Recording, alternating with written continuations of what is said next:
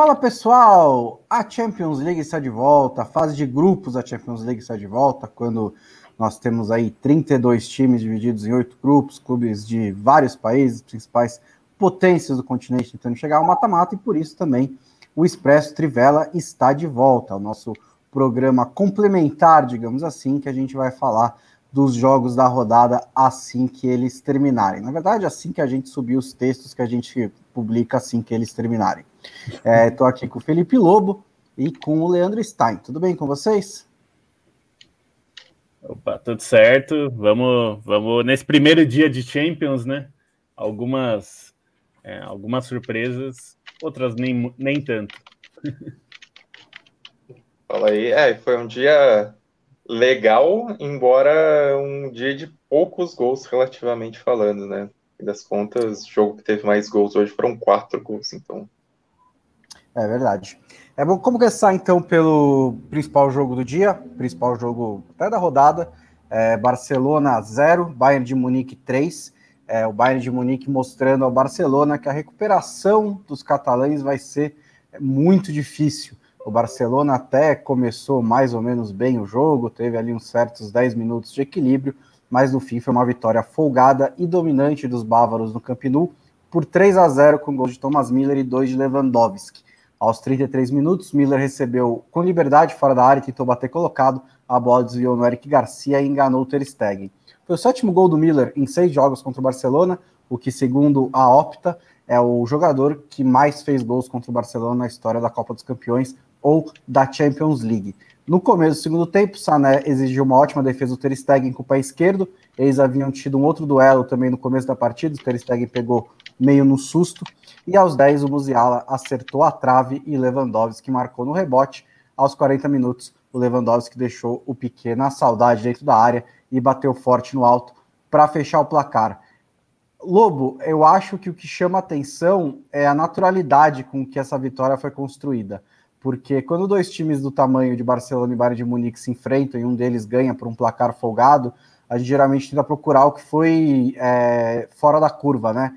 Se foi uma tarde muito ruim de um time, uma tarde muito boa da outra, se teve é, erros individuais ou alguém que jogou muito bem. E esse placar simplesmente foi normal, porque nesse momento realmente o Bayern de Munique é muito melhor do que o Barcelona. É, é, é isso mesmo. Foi foi um jogo assim para até para comparar com outro jogo dessa rodada, foi o Juventus, a Juventus enfrentando o Malmo fora de casa. É, foi essa, foi assim que o Bayern enfrentou o Barcelona, com a diferença que, é, embora o Malmo seja vice-campeão da Copa dos Campeões, né, a gente não pode esquecer, é, mas o Barcelona foi campeão em 2015, né, bem mais recente. E é um time que, enfim, foi semifinalista em 2019, não é, é não é um time que estava mal é, é, há muito tempo. Mas a, a, acho que a diferença também é que a ausência do Messi faz com que os problemas que eram mascarados por ele fiquem mais claros, né? É, em âmbito local, eu realmente não acho que o Barcelona vai, vai sofrer tanto quanto a gente viu hoje. É, o, no localmente, assim, na, na, no Campeonato Espanhol, é, eu acho que dá para competir atrás de Atlético de Madrid e, e Real Madrid, mas dá para competir ali, é, dá para encaixar bons jogos. A gente viu isso nesse começo de temporada. O, o Barcelona fez alguns bons jogos. O problema é enfrentar um time que tem esse nível do Bayern. É, e aí é, é, é outra é, é, outra prateleira, né? Não deu nem para comparar, porque o Bayern não sofreu. Aliás, eu diria que quase não suou é, não teve nenhum momento do jogo que o Bayern ficou. É, tomou susto. Não teve nem aquele. Não teve, nenhum, nem, zero, zero momentos, porque o Barcelona é, tentou jogar até no começo dos nos primeiros minutos, primeiros 5, 10 minutos, mas assim, rapidamente, na hora que o Kimmich, que para mim é, é, é, o grande jogador desse Bayern, assim, o Lewandowski é, é a é, é o artilheiro, é um goleador, é fantástico, mas quem puxa as cordinhas do funcionamento do Bayern é o Kimmich. E na hora que ele e o, e o Goretzka começaram a puxar as cordinhas no meio-campo, o Barcelona correu atrás da bola só. Porque aí os dois têm uma combinação muito boa de técnica e visão de jogo do Kimmich, com uma técnica e força física do Goretzka, né? Então eles praticamente assim atropelaram o meio-campo do Barcelona e só administraram o jogo. Foi aquele jogo de Bundesliga, sábado de manhã, que o Bayern joga contra o Hoffenheim fora de casa. Aí faz um 2 a 0 ali e começa a controlar o jogo. Só que era o Barcelona do outro lado. É, é uma questão, inclusive, saber o quanto o, Busquets vai conseguir ser esse primeiro volante no time do Barcelona que não é, tá conseguindo mais ter aquele controle de bola de antes, né? De ficar o tempo inteiro é, o Busquets só precisava mais interceptar, mais se posicionar, precisa ter um pouco mais de pegada. Eu acho que isso se reflete um pouco em como o Bayern de Munique dominou o meio-campo. E assim, é, localmente, o Barcelona ainda tem uma vantagem financeira, mesmo que esteja em crise financeira, gigante em relação aos outros times. Ainda é um time que pode contratar o Depay, saindo no fim do seu contrato, que ainda tem é, possibilidades ali, tem recursos. É, no cenário europeu, e a questão é que não tem mais o Messi para mascarar a incompetência, e não tem a potência econômica também para mascarar a incompetência. Então é precisar fazer um bom trabalho, e a gente vai descobrir se o Coman conseguirá fazer esse bom trabalho. Eu tenho, eu poderia dar um spoiler para vocês aqui, mas não precisa, é melhor manter um pouco do mistério.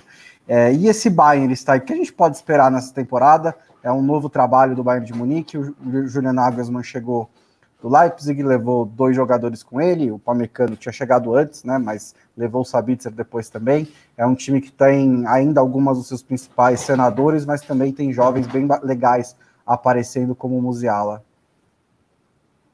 É, acho que dos pontos positivos desse jogo, além dos mais óbvios, né, do Thomas Miller brocando o Barcelona, do Lewandowski sendo o grande destaque do jogo, acho que o Musiala demonstrou personalidade e demonstra isso faz muito tempo, vem ganhando mais chances, mais minutos em campo, apareceu em titular, então acho que acaba sendo muito positivo, né? Teve participação no próprio gol.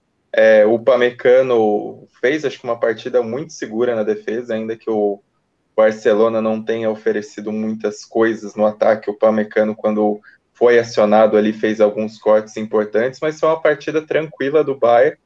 É, me lembrou um pouco o que aconteceu na temporada passada, quando tinha um grupo com o Atlético de Madrid para é, desafiar o Bayern, e o, o Bayern passou muito fácil pelo Atlético de Madrid, então acho que é, tem esse paralelo, e é um time que acho que a, a dúvida não é necessariamente o quanto ele pode jogar, porque isso está muito claro desde o tempo dos tempos do Hansi Flick, mas pensando que existem algumas posições um pouco mais carentes e o departamento médico do Bayern costuma ficar cheio, né? Então acho que esse é um desafio, mas ter o Musiala aparecendo é importante, ter o Sabitzer ali para se revezar no meio-campo foi uma contratação vital, pensando, é, por mais que Kimmich e Goretzka sejam caras essenciais para o funcionamento do time, e ainda ter um Sabitzer ali podendo fazer diferentes funções no meio-campo é um, um, jogador importante, então acho que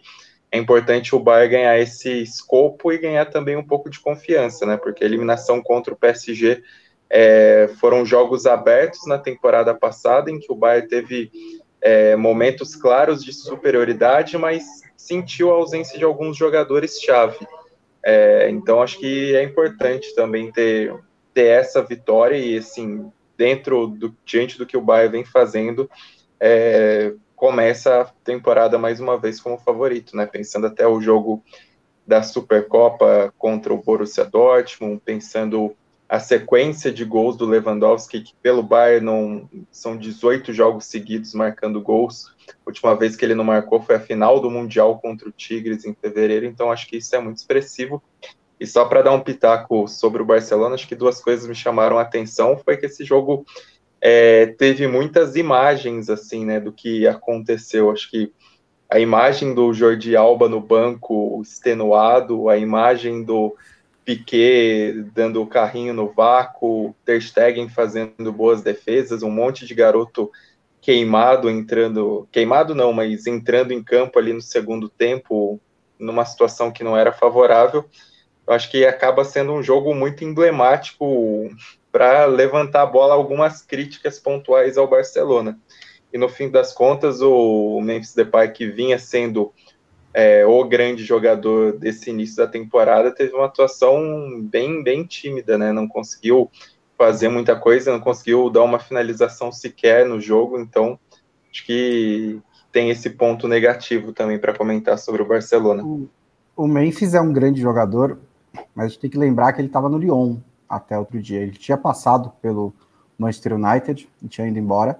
E ele jogou, é, recuperou a carreira dele no Lyon e foi fácil, um dos melhores jogadores do Lyon na passagem dele. É um grande jogador, mas assim, a gente não sabe se ele tem bola para liderar um Barcelona que enfrenta o Bayern de Munique de igual para igual, um Barcelona que chega na semifinal da Champions League.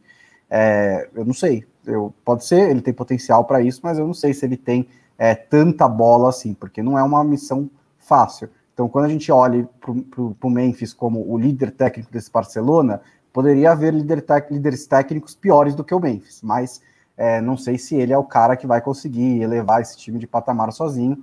É, ele está no começo ainda, vamos ver, e também vai depender bastante do desenvolvimento coletivo do time do Barcelona. É, no outro jogo desse grupo, que foi um bom resultado para o Barcelona, né? Porque o Benfica não conquistou os três pontos, é, mas o Benfica enfrentou o Dinamo Kiev fora de casa e tinha sido mais perigoso durante o jogo inteiro. O Yarenchuk perdeu uma chance clara é, para boa defesa do goleiro Dinamo de Kiev, mas o fim foi meio maluco e a favor dos ucranianos, né? O Chaparenko bateu de fora da área, isso já nos acréscimos, a bola pegou na trave, o Vlaco Dimos fez uma grande defesa no rebote e aí o Otamendi, na hora de mandar para escanteio, acertou a trave de novo e deu aquele susto na torcida do Benfica. É, na cobrança de escanteio, o Lacodimos fez uma outra grande defesa na cabeçada do Denis Garmache, e aí em outro escanteio, o Garmache pegou a sobra pela esquerda e cruzou para o Chaparenko aparecer livre, batendo de primeira, e fez o gol que daria a vitória ao Dinamo Kiev, mas para a sorte dos comandados de Jorge Jesus, é, o Chaparenko estava em posição legal, mas havia impedimento no começo da jogada, o gol foi anulado e a partida terminou 0 a 0 Vocês querem falar alguma coisa de nome Kiev e Benfica antes da gente passar ou vamos embora? Vamos embora, né? Eu vi na cara de vocês já. Outra grande surpresa do dia, né? É Young Boys 2, Manchester United 1. É, assim, tudo começou direitinho até para o Manchester United. 13 minutos, Bruno Fernandes deu um lindo passe de trivela da esquerda para o Cristiano Ronaldo aparecer na segunda trave, batendo de primeira para fazer 1 a 0 mas o Cristiano Ronaldo ainda teve uma outra finalização ali por volta dos 25 minutos. É, e estava tudo ali se desenhando para o Manchester United matar o jogo no contra-ataque, fazer 3 a 0 ganhar os três pontos que estavam na conta de todo mundo. Mas é, o Abisaka foi expulso aos 35 minutos por uma entrada muito dura no Christopher Martins Pereira, e o jogo já estava ficando complicado para o Manchester United mesmo antes da expulsão, né? O Young Boys já estava se engraçando ali na partida e ficou ainda mais confortável confortável com um a mais. É, o Solskjaer mudou imediatamente depois da expulsão, colocou o Dalot no lugar do Sancho, o que até aí tudo bem, recompôs a defesa, né, colocando o lateral direito no lugar do Ambissaca. Só que aí, no começo do segundo tempo, o Solskjaer fez outra mudança e colocou o Varane no lugar do Van de Beek, recuando o Manchester United em um 5-3-1, uma retrancaça para segurar o poderoso Young Boys durante 45 minutos. E aí, o segundo tempo foi exatamente o que o Solskjaer queria, um monólogo do Young Boys. É, e por outro lado, o David Wagner colocou o Young Boys para frente, colocou mais um atacante, o Jordan Sebatiu, e cercava a área, mas estava ali lutando contra as suas próprias limitações técnicas para tentar empatar o jogo, especialmente na finalização. O Young Boys chuta mal pra caramba. Aos 21 minutos, o Elia cruzou da direita e o Nicolás Nigamaleu desviou de biquinho para empatar o jogo. E aí o Solskjaer fez mais duas mudanças. Tirou o Cristiano Ronaldo e colocou o Lingard. Essa eu não tenho problema. Eu acho ok, faltando 20 minutos. O Cristiano Ronaldo tem 36 anos. É, você quer colocar um cara que vai pressionar um pouco mais, que vai puxar um contra-ataque, beleza. Pode colocar o Lingard no lugar do Cristiano Ronaldo. Mas também tirou o Bruno Fernandes e colocou o Matic, que é um volante, no lugar do principal meia armador do time. E aí, mais uma recuada. O castigo acabou saindo já nos segundos finais. O Lingard tentou um recuo para o De Gea, foi curto demais, e o Sibatier tocou no canto para fazer 2 a 1 Acho simbólico que tenha sido né, das duas substituições, porque eu não discorde, não critique a substituição do Lingard, mas uma substituição do Solskjaer errou e uma substituição do David Wagner fez o gol que deu a vitória ao Young Boys. O Manchester United deu apenas dois chutes no, no jogo inteiro, é, todos do, no primeiro tempo e todos do Cristiano Ronaldo. É, segundo a Opta, é o menor número de finalizações em 138 partidas do United pela Champions League desde 2003, 2004. O que, que colou nesse jogo aí, Lobo? Bom, o Solskjaer foi covarde, né? Sendo bem objetivo, é, é isso. Ele foi covarde. É, o time do, do Young Boys estava melhor mesmo no jogo no momento que o Van Bissaka é expulso, mas ele não tentou mudar isso. Ele não tentou fazer o United ficar melhor. O que ele tentou fazer foi segurar a onda. Isso seria compreensível se o, o Manchester United estivesse jogando contra o Manchester City e estivesse tomando um baile é, acho que faria sentido. Você não quer arriscar muito, você está você tá ganhando o jogo, você tenta trancar ali. Mas era o Young Boys. E acho que é bom lembrar o que aconteceu no ano passado, na verdade, né, na temporada passada. Nesse caso até foi no ano passado, mas enfim, na temporada passada que o United perdeu do Istambul Basaksehir. E isso foi crucial na classificação do time, que ficou fora na primeira fase, é, num, num, grupo que era mais difícil que esse, inclusive. É, e agora ah, fica numa situação que, assim, eu, eu não acho que está tudo perdido, mas perde três pontos que são muito importantes, considerando que o grupo é bastante equilibrado. Não vai ter. O Istambul Basaksehir na, na temporada passada era o patinho feio do grupo. O Young Boys, teoricamente, poderia ser, é, considerando é, que Atalanta e Villarreal né, não são dois, duas máquinas, não são favoritos, inclusive mas são times é, bons. Então o United vai ter um desafio maior contra esses times, teoricamente jogos mais difíceis e vai ter que fazer pontos importantes. É, lembrar que o Villarreal também foi o time que ganhou do Manchester United na final da Liga Europa, nos pênaltis, mas ganhou. É, então acho que é um primeiro sinal muito ruim do Solskjaer. A gente já falou aqui várias vezes desde aquele daquela eliminação, na verdade, daquela classificação épica, né, do do Manchester United sobre o PSG, que foi praticamente o que selou a permanência do Solskjaer, que talvez fosse um pouco na emoção aquela renovação, né? É, eu, eu acho compreensível que se renovasse, mas foi um pouco na emoção. E de lá para cá já tem algum tempo. E o Solskjaer não mostrou muito mais do que aquilo. Na verdade, acho que mostrou bem pouco mais do que aquilo lá é, alguns jogos grandes o time realmente é, é, mostra alguma coisa, mas a consistência não existe. E esse time é, tem uma coisa que até talvez dê para fazer uma, uma relação, Bonsa, você que viveu bastante isso, é, com uma diferença óbvia que é o técnico, mas o United não consegue controlar nenhum jogo, nenhum jogo, nenhum jogo do United ele controla. O Liverpool viveu uma fase assim mas era um Liverpool que tinha uma direção e tinha um caminho que você via que o técnico estava tentando moldar aquele time para jogar de um jeito e no fim acabou conseguindo. É, esse United não tem nenhuma, não me parece ter um molde de time, uma ideia que o Solskjaer está tentando aplicar, mas o time não, não consegue controlar. Parece outra coisa.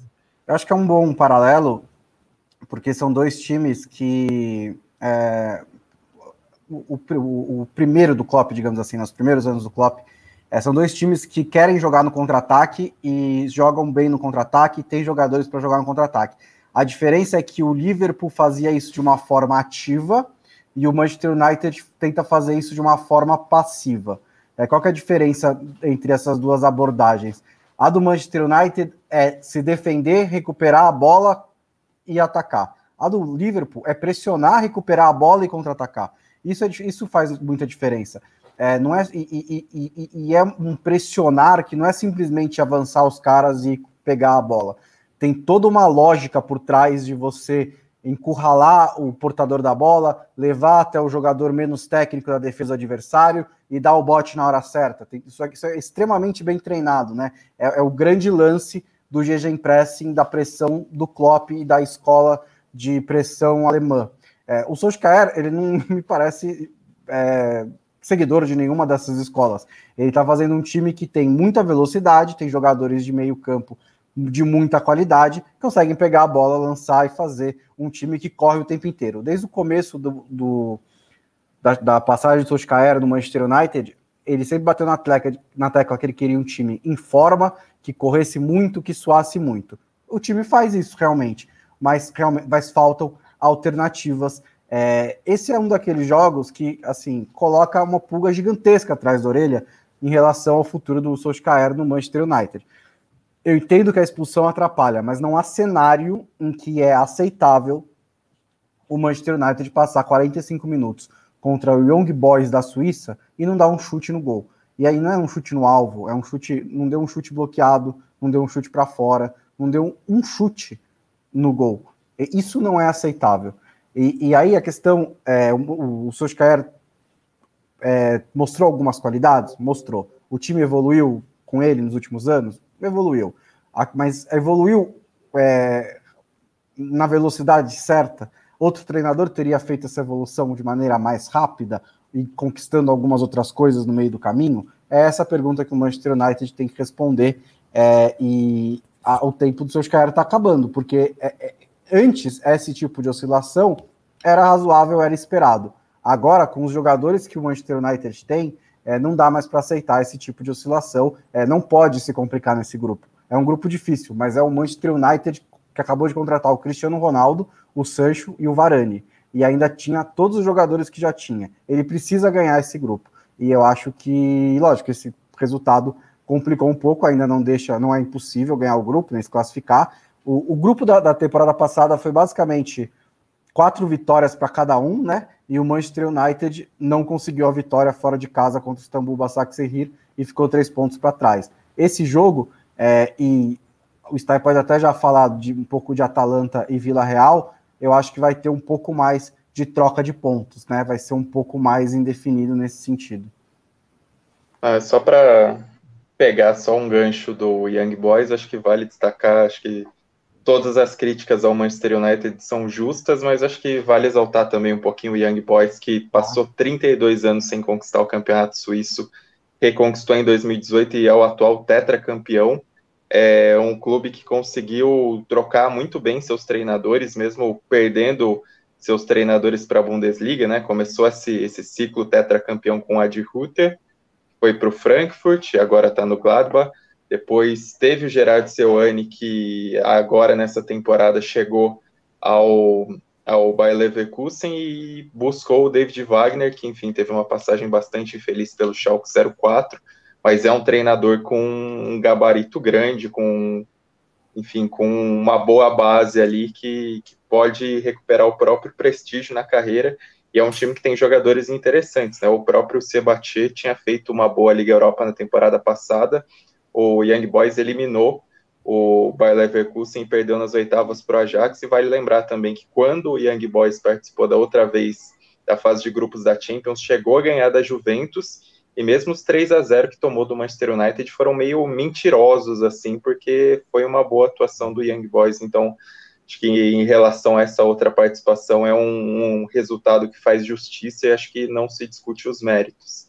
É, sobre Atalanta e Villarreal, um empate por 2 a 2 muito bom. Atrevo a dizer que, assim, em termos competitivos, foi o melhor jogo da rodada, porque foi um jogo muito aberto em que os dois times buscaram um gol. É daquele tipo de jogo que não dá para dizer que nenhum time lamenta o tropeço, porque é, as duas equipes, por mais que tenham criado chances para vencer, também tomaram um sufoco em certos momentos e alternaram a superioridade. Atalanta teve um começo de jogo muito bom, é, conseguiu abrir o placar num chute de fora, do, um chute de dentro da área do Freuler. Villarreal demorou a engrenar um pouco até conseguir empatar ainda no, no primeiro tempo com o Trigueiros.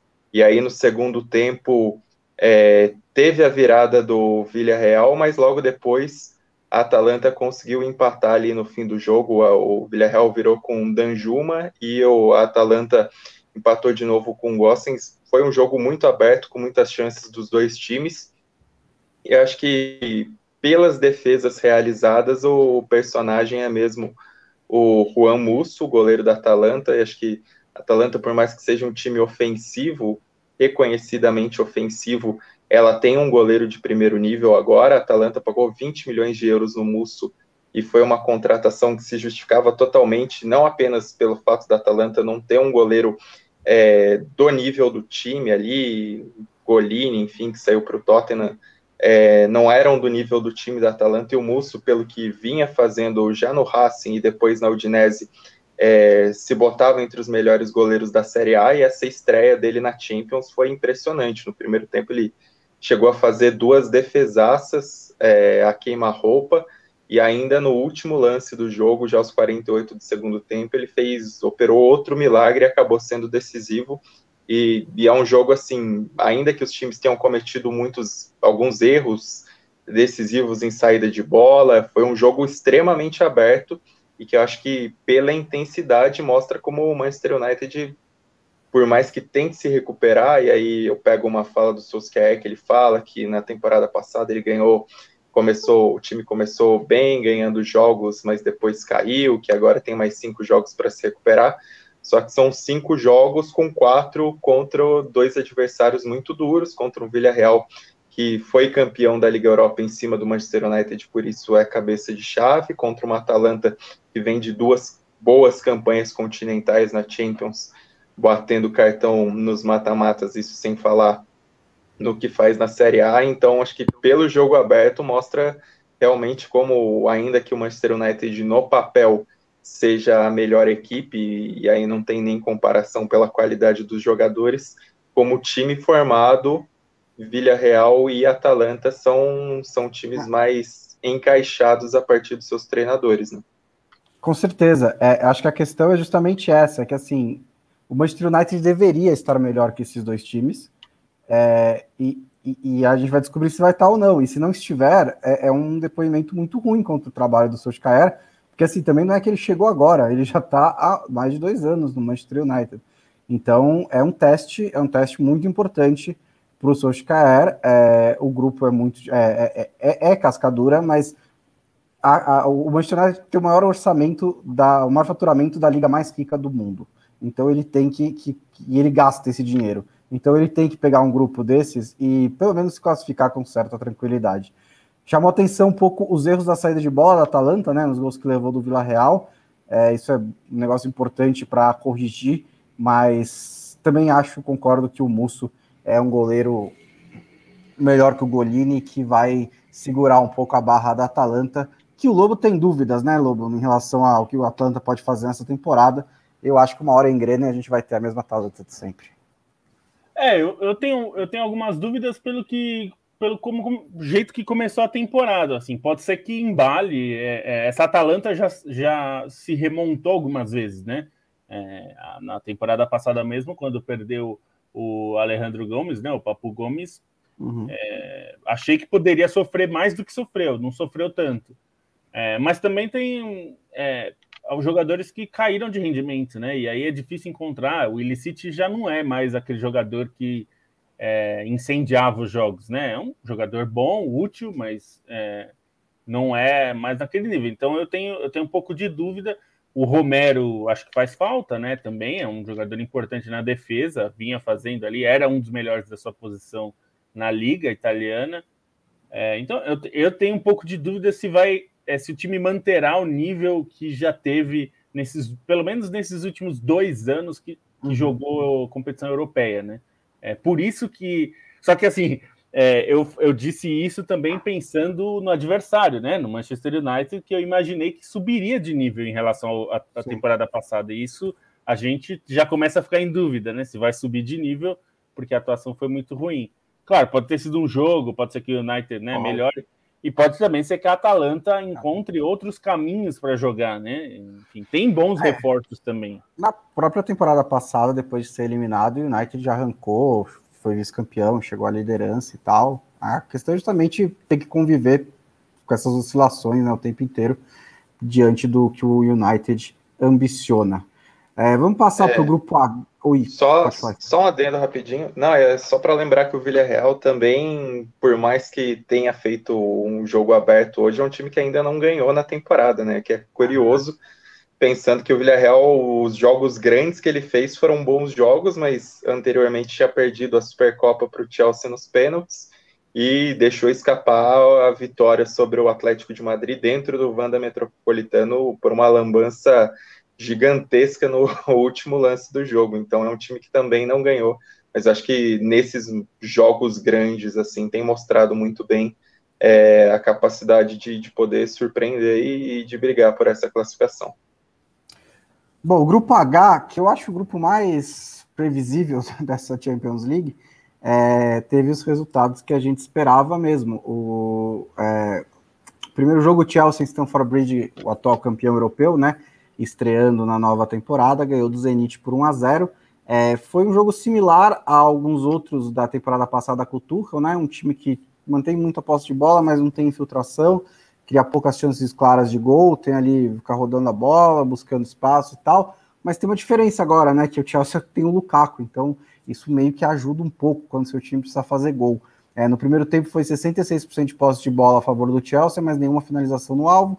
O Zenit até ameaçava um pouco no contra-ataque, mas não criava chances claras de gol. O Chelsea voltou melhor no segundo tempo, teve chute com o Ziyech, teve arrancada do Rudiger, é, mostrou ali que estava um pouco mais agressivo, mas o Rudiger também precisou fazer um bom bloqueio no outro lado, no outro lado para negar uma chance do Asmun. E aí, aos 24 minutos, a Piliqueta cruzou na medida lá da intermediária da direita e o Lukaku se posicionou, subiu na hora certa e cabeceou no canto. Eu acho que esse lance é exemplar em relação ao que ele pode entregar para o Chelsea. Que é isso, você está numa situação de impasse, o Chelsea contra o Zenit, o Zenit se defendendo bem, o Chelsea não encontrando alternativa, de repente um cruzamento da intermediária, jogar no Lukaku, o Lukaku transforma em gol, o Chelsea ganha o jogo. É isso que, o, que um atacante do nível do Lukaku entrega para um time. É, e depois, o Diziuba ainda teve uma chance muito clara, boa demais até, para empatar o jogo. É, o cruzamento do Asmund da direita, ele desviou com a pontinha da chuteira, mas não conseguiu direcionar para o gol, mandou para fora, e o, o Zenit não conseguiu o empate, mas é, foi um jogo, no geral, superior do Chelsea, mesmo que ofensivamente não tenha dado muito, é, muita liga ali no ataque. Ainda foi uma estreia normal do atual campeão europeu. É, falado um pouquinho de Malmo e Juventus, a Juventus ganhou também super tranquilamente por 3 a 0 fora de casa. O Malmo até começou pressionando, manteve a posse durante alguns períodos, mas a Juventus resolveu a parada ainda no primeiro tempo Gol do Alexandre aos 23 minutos, se abaixando para completar o cruzamento do quadrado. Depois o Dybala ampliou de pênalti, o Morata fez 3 a 0 ainda no primeiro tempo, com toque na saída do goleiro. No segundo tempo, o Malmo até se esforçou para tentar voltar a partida, mas a solidez defensiva da Juventus prevaleceu. Só depois dos 30 minutos houve um pouco mais de perigo, mas sem chances de gol. O que te chamou a atenção nesse jogo, Stein? É, foi um jogo que, assim, pelo que a gente viu da Juventus na Série A, ou melhor, pelo que a gente não viu da Juventus na Série A, foi uma vitória até muito sossegada, assim, foi o Malmo no começo ele aproveitou muito bem as subidas dos, dos dois laterais, né, e deu perigo ali, levou perigo contra a Juventus, principalmente nos primeiros 20 minutos, a Juventus apostava muito pelo lado direito ali, principalmente com o quadrado, e foi por ali que acabou saindo o gol do Alexandro, num cruzamento que ele matou de peixinho, e a partir de então a Juventus conseguiu controlar mais o jogo, conseguiu é, crescer principalmente no final do primeiro tempo, já acumulando chances, e aí os dois gols ali perto do, do intervalo foram cabais para dar uma tranquilidade muito grande para o jogo.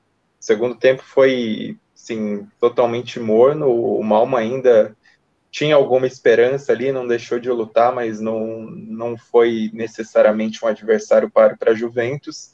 É, Juventus, acho que positivo nisso a solidez defensiva, é, quase não concedeu chances para o Malmo. Assim, as principais chegadas do, Mauro, do Malmo acabaram sendo é, batidas para fora e hum. dava até para esperar algo a mais da Juventus assim no segundo tempo, considerando que o time ainda teve uma outra chance Teve um gol do Moise King que saiu do banco anulado, mas foi um jogo que deu para levar na maciota, assim, para recuperar um pouco essa confiança. Acho que nem tanto para o grupo, porque, como você bem falou, é um grupo teoricamente aberto para a Juventus, ainda que esse nível ruim da Juventus no começo da temporada possa dar esperanças ao Zenit, mas acho que é uma vitória importante para a confiança, pensando na Série A, em que o time ainda não venceu, e que tem o clássico contra o Milan no final de semana. Bom, agora vamos para o grupo mais badalado da Champions League. Sevilha 1, Red Bull Salzburg também 1. Foi um jogo meio maluco, né, Lobo? Quatro pênaltis no primeiro tempo. O, o Salzburg perdeu dois deles, acertou um com o Lucas Sucic. E aí, no final do primeiro tempo, o Sevilha empatou com o Rakitic também cobrando pênalti, sofrido pelo Enesiri. Depois o Enesiri foi expulso pelo segundo cartão amarelo no começo do segundo tempo, é, por simulação. É uma né, meio que um unicórnio, vejo jogador expulso por simulação, é muito raro, mas o Sevilha conseguiu segurar o empate, o Bono foi um dos destaques, principalmente no segundo tempo, quando ele fez sete defesas, que você viu desse jogo? Olha, eu acho que o Sevilha tem mais a comemorar pelo empate do que o Red Bull Salzburg, mesmo o Salzburg jogando fora de casa. O Salzburg foi melhor no jogo, é, não por acaso teve dois pênaltis que perdeu, né? Teve três pênaltis a favor, marcou um. É, curiosamente também, é, ele trocou o batedor, né? No primeiro pênalti, o, o carinha ADI, ADM, eu não sei se é assim, ADM que fala, é, ele sofreu os três pênaltis, né? O primeiro até foi uma intervenção do VAR, porque o juiz marcou fora da área, depois com o VAR marcou dentro, e, e ele mesmo bateu. Ele que é um dos destaques né, desse time, é, mas ele bateu mal, bateu para fora. Aí no segundo pênalti, ele pegou a bola para bater, mas acabou não batendo. Quem bateu foi o, o Lucas Sazic. É, e aí ele marcou o, o, o gol, né? E na, no terceiro pênalti, que ele também sofreu, é, que o ADM também sofreu, aí o Sazic bateu parecido até com o ADM, mas a bola tocou na trave e saiu é, perdeu. E aí, no final do primeiro tempo, teve um pênalti para o Sevilha, que aí o Rakitic né, é, bateu com muita calma, muita tranquilidade, fez o gol. Mas o segundo tempo, mesmo que é, o Sevilha tenha tido chances, o Salzburg teve bem mais chances, mais chances mais claras de gol, até no, no começo do jogo, do segundo tempo, já teve uma chance clara que o Bono fez uma defesaça. É, e eu, esse Salzburg é, para quem leu no Guia da Trivela, esse grupo foi Stein que escreveu, já colocou lá as qualidades do Salzburg. É, é, um time que, de novo, começa bem a fase de grupos, né? Não é a primeira vez, a gente já viu isso acontecer, é, mas começou jogando bem fora de casa contra um time que talvez seja o favorito do grupo, ou pelo menos um dos dois né, favoritos a passar, assim, ainda que não seja um grupo definido, né? Não seja muito hum. claro o favoritismo, mas o Sevilha, afinal, é um time que na temporada passada foi até as oitavas de final, né? Conseguiu passar. E o Salzburg, eu acho que sai mais triste do que o Sevilha, porque poderia ter ganhado o jogo e poderia ter ganhado o jogo até sem sofrer, assim. Se tivesse aproveitado uma ou duas chances que teve, teve muitas, poderia ter feito mais gols, mas é um time jovem também, né? É, uhum. A gente tem que ver que isso deve tem um peso, né? O outro jogo foi Lille 0, Wolfsburg 0. O Lille foi muito mais perigoso com a bola rolando e o Mas teve aí uma par, uns três chances de fazer o gol, não conseguiu fazer. O Wolfsburg deu só dois chutes a gol, nenhum no alvo. É, mas o melhor jogador do Wolfsburg foi o assistente de vídeo, porque o Jonathan Davi chegou a fazer 1 a 0 no começo do segundo tempo, mas com a, o auxílio do VAR, a arbitragem identificou que a bola havia saído pela linha lateral na origem do lance e o gol foi anulado. Depois, aos 51 minutos do segundo tempo, aos 96, o Lille chegou a ter um pênalti marcado a seu favor, uma entrada do Guilavogui no Onaná pela lateral esquerda da área. O árbitro chegou a marcar o pênalti, mas o lance foi revertido após revisão do VAR porque a falta foi fora da área, mas ele caiu dentro da área. Vocês querem falar alguma coisa de Lili Wolfsburg? Ninguém quer falar nada de Lili Wolfsburg. Vou dar uma passadinha rapidinha aqui pelos comentários antes da gente encerrar, para mandar uma boa noite para o Tércio Brilhante, para o Rodrigo Vasconcelos, para o João Vitor, Murilo Medeiros, Rodrigo Campos, Eduardo Mourinho comemorando a vitória gostosa do Young Boys, é, o Guilherme Monferdini também está por aqui perguntando se o Coman é técnico para o Barça. Eu já respondi logo na sequência, né, de uma maneira meio decifrada, assim, mas ele sacou, porque ele é muito esperto. Matheus Borges também por aqui dizendo que o elenco do Barça é muito fraco, tem que focar em, em garantir a vaga na próxima Champions League para o meio de La Liga. Rafa Marques também falando do da, do atropelo do Bayern de Munique sobre o Barcelona. Antônio Paulo Stephen Neto também por aqui, destacando negativamente o Eric Garcia. O Picolino está por aqui, Marcelo Godoy, Edson Santos Abreu, Luiz Guilherme Pereira, arrependido de não ter visto Vila Real e Atalanta para ver o passeio do Bayern. O Matheus Tavares também perguntando sobre a Atalanta, a gente falou um pouco sobre isso. Cauê Nunes perguntando para mim qual brasileiro pode se destacar nessas fases finais da Champions. Eu fiquei lendo o guia da Trivela, que vocês também deveriam ler. Fiquei curioso para ver o Marlon, né, o zagueiro brasileiro do Shakhtar Donetsk, que é uma curiosidade, né, ter no, brasileiros na defesa e não no ataque. Quero ver como é que ele vai lidar aí com um grupo que tem Internacional e Real Madrid, ele pode ser um desses destaques. O Renan Neto perguntou se isso vai para podcast e vai muito, muito em breve. Valeu, senhores. É só o primeiro dia, a gente tem mais muitos desses, pelo menos mais 15, só na fase de grupos, né? Não, pera, 15? 11. Só na fase de grupos. Depois ainda tem todo o mata-mata da Champions League no ano que vem. Muito obrigado pela companhia de vocês, muito obrigado pela companhia de vocês, ouvintes. Esse foi o Expresso Trivela. Boa noite para vocês.